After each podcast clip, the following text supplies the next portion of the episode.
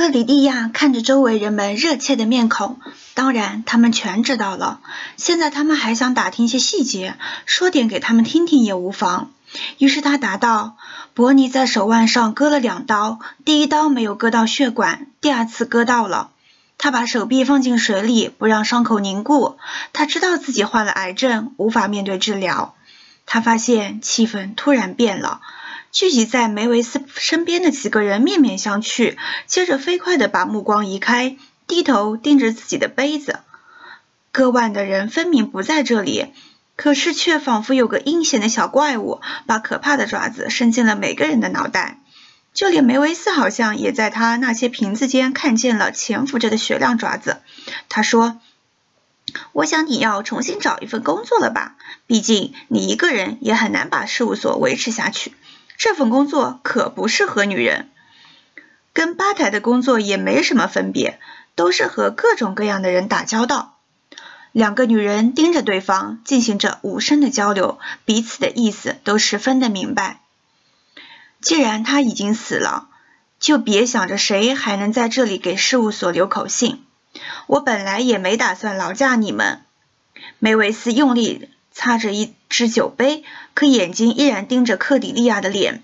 我觉得你母亲不会同意你一个人继续留下来。我只在出生后的第一个小时里有过母亲，所以没必要担心。克迪利亚立刻看出这句话使他们多震惊。他再次疑惑：年长的人看上去应该更能接受大逆不道或惊世骇俗的意见，但其实他们总会为一些简单的事实生气。他们的沉默中透着浓浓的责备，但这至少可以使他得以清静。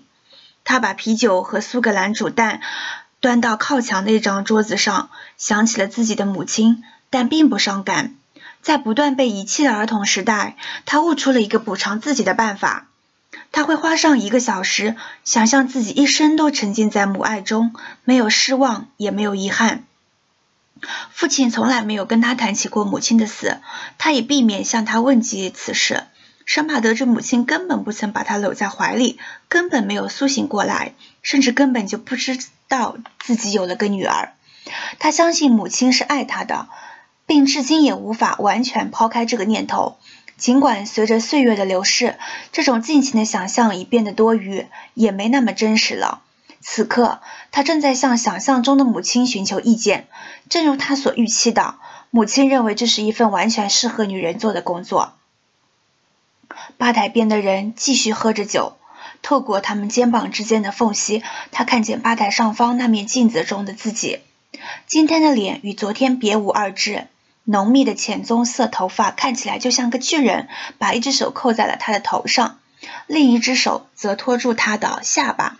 轻轻的和握紧这张脸，在一揪浓密的头发下面是两只褐绿色的大眼睛，一副宽宽的颧骨，一张温柔且略带稚气的嘴，简直像一只猫的脸。他心想。不过，在梅威斯吧台那些五颜六色的瓶子和闪烁的灯光映衬下，有种沉静的美。虽然看着年轻不可靠，但也神秘不动声色。克迪利亚早就学会了隐忍。所有收养过他的人，虽然以不同方式表达了对他的爱与善意，却都对他有过一个要求：他应当开心一点。他很快就明白了，如果他表现出不开心的样子，就很可能会失去爱。与他早年那些需要隐藏的事情相比，所有后来的欺骗都不算什么难事。鼻头从人群中穿过。向科迪利亚走来，他在长凳上坐下，花格尼裤子包裹着的大屁股跟他贴得很近。鼻头是伯尼唯一的朋友，可是他并不喜欢这个人。伯尼曾经解释说，此人是警方的线人，而且干得不错。他还有其他收入来源，他的朋友们有时会偷到一些名画或者价值不菲的珠宝。在适当的指点后，他便暗示警方赃物的藏匿地点。之后，他会得到一笔赏金，与那些窃贼朋友分享。警探也会有一份报酬，毕竟他们干的活最多。正如伯尼所指出的，保险公司因此轻松脱身，失主的财物也完璧归赵，窃贼不必担心被警察抓去，而鼻头和警探也得到了各自的酬劳，一个体系就这样形成了。